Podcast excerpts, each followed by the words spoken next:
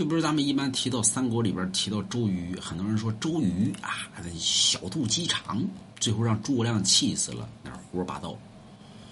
周瑜在历史上呢，按正常来讲，周瑜乃是人中周瑜，就是比如说人中不吕布嘛，周瑜就是下一个吕布，他是既能文又能武，而且气度极大。有人说周瑜不被气死吗？没有，那。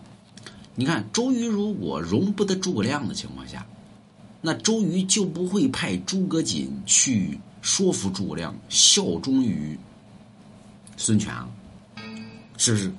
所以周瑜是有气量的，他并非于嫉妒于诸葛亮的能力，而是因为诸葛亮如此能耐大的人不被东吴所用。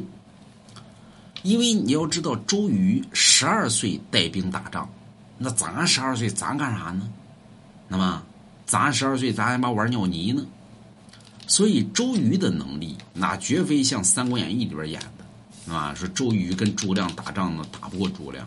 如果真正的论排兵布阵，不用计谋之上，周瑜的能力绝对在诸葛亮之上。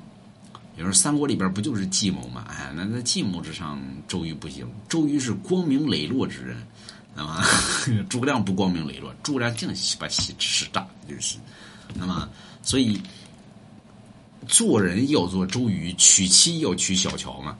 那么，不信不信拉倒，不信买龙家一幅字画。